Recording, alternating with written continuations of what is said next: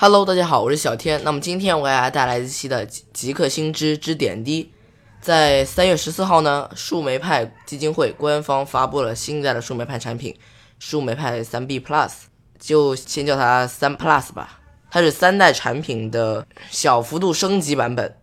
那么小天今天这期点滴呢，就来讲一讲这款新的树莓派的一些特性。那么大家可能刚刚都已经发现了，小天说的是三月十四号发布的，三月十四号发布的东西，你怎么到现在才来讲啊？小天，我选这个日子的原因是呢，现在差不多你在淘宝的一些店，包括在或者是一些其他的地方，你现在已经可以买到了，因为还要过海关，还要运过来，淘宝那些商家他们基本上到现在这个点上面，他们才会有货，所以你我早说了，大家也买不到，对吧？那么先来讲一讲这个树莓派三 B Plus 的配置。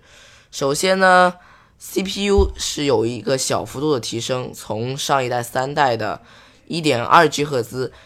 提升到了 1.4G 赫兹。不过它们的架构还是一样的，所以应该没有什么太大的更新。当然，假如你要去运行一些比较吃 CPU 的，像是一些什么游戏模拟器，就是那些。呃，比较老的主机的模拟器的话，可能还是相对来说会有一点提升。不过总体来说的话，CPU 的提升不大。其次就是树莓派三 Plus 新增加了，把原来的替换成了新的千兆网口。这可能对大多数人来说都没有什么好处，不过对一些追求在树莓派上面达到极致网速的人来说，可能会好一些吧。不过呢，受限于树莓派仍然在使用 USB 2.0的芯片组，它没有办法达到真正的千兆，它可能只能达到 USB 2.0的顶峰速度，好像是三百兆吧。另外的就是树莓派3 Plus 支持了 5G 频率的 WiFi，这也是小天认为非常大的一个提升。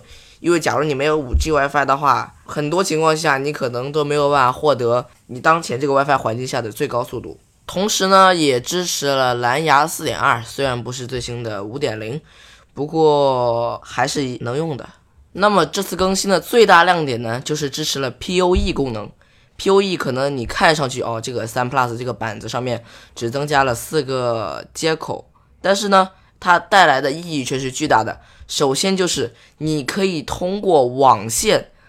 来给树莓派供电了，这个是非常神奇的一件事。我以前都不知道，原来网线还可以给供电，并且它可以满足树莓派的电源需求，也就是五伏二点五安，所以电源需求是不需要担心的。我这次更新呢，可能就为了，比如说在网络设备中工作的树莓派，或者是说你可能我也不知道你是怎么想的，你可能不想不想用电源线。不过小天没有研究的是，它说不定只有支持 PoE 的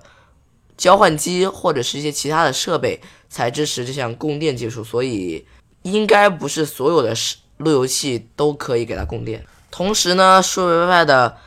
外形也有一点点改观，更多的电路被覆盖在了金属下面，所以这个其实没有多大影响啦。另外，大家可能最关心的就是价格，价格官方的发售价仍然是三十五美元。不过呢，考虑到目前的三代。已经基本上销售已经比较平稳了，所以三代的价格现在一般都可以压在两百元左右。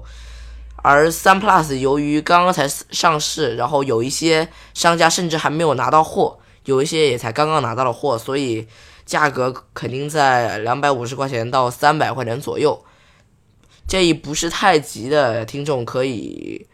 等一会儿再买，如果你需要的话。当然，假如你没有千兆网络啊，或者你也不需要连接五 G WiFi，新功能你可能都不需要的话，那么你就根本就没有必要去替换掉你原来的三或者是二 B，因为树莓派三 B Plus 本身的它的硬件更新的确是几乎没有的。你在日常使用中根本感受不出来，所以假如你不在意那些额外的像五 G WiFi 的这样的更新，我还是不太推荐你去购买树莓派三 Plus。OK，那么本期节目就到这里，希望它能帮到你。我是小天，我们下期再见，拜拜。